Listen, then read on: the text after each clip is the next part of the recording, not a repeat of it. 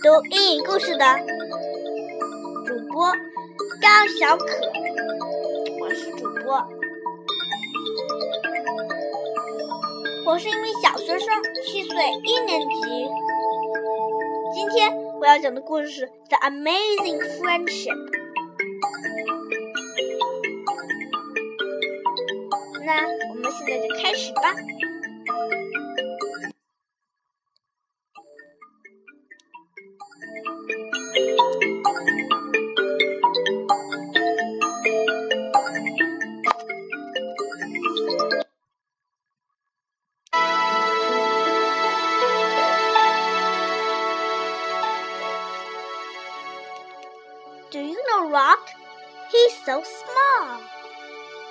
May have walked right by him and not notice him at all. Sometimes he's by the lake.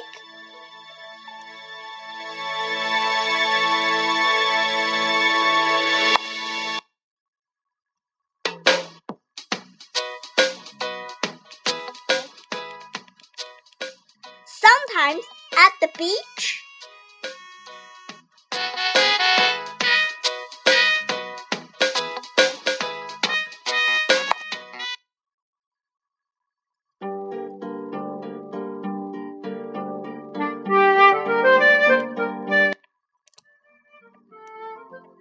Sometimes he's in the woods.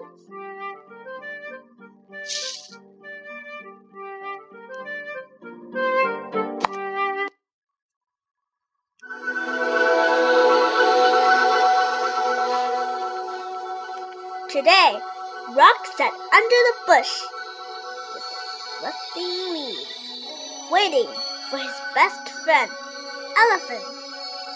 He waited and waited.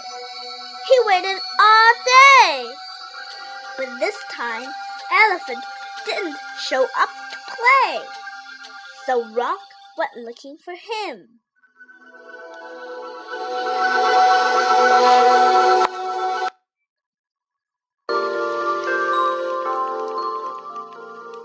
He rowed to the lake where he met Pebble. Pebble was a smooth, sweet pebble. She was a rock that could roll. Hi, Pebble. Have you seen elephant? No, Rock, I haven't. Did you look under the leaf?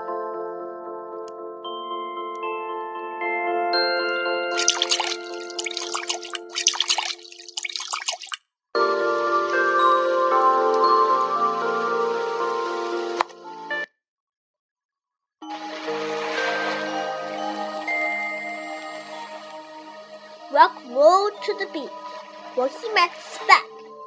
Speck was a warm, soft pile of sand.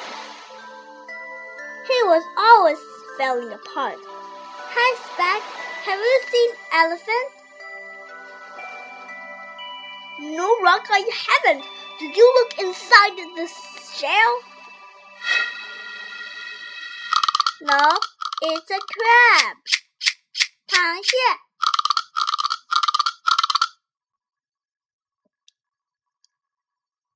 He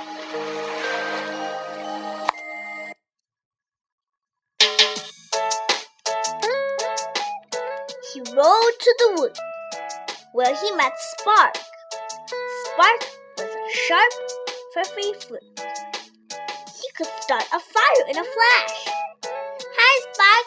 Have you seen elephant? No, Rock, I haven't. Did you look behind the tree? Now there's butterflies.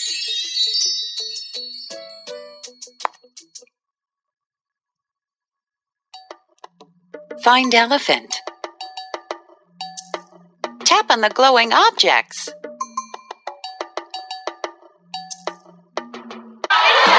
Great job!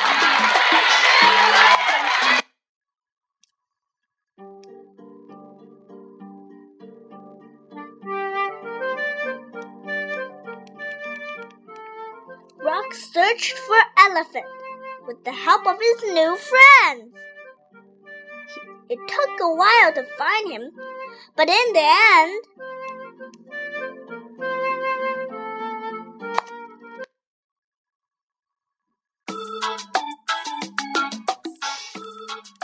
elephant gently picked him up, and her rock say, I look for you, elephant. I look all around. And the more I look, the more I found. The end.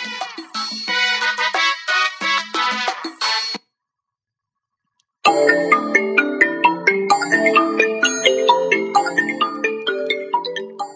故事讲完了，有什么感什么？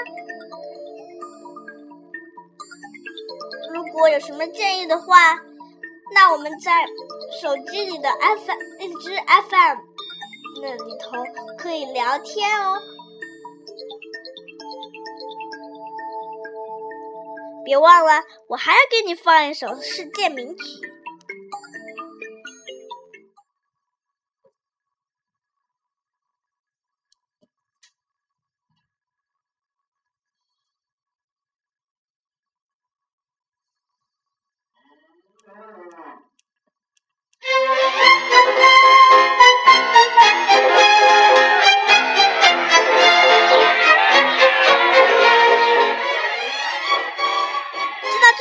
是什么吗？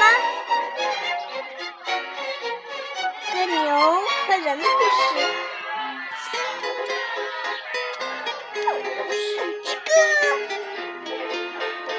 如果你知会弹这首歌。或者说回家想听听啊。总之，你会弄这首歌的话，可以告诉我，在聊天里头。希望你们喜欢这个曲子，我百听不厌。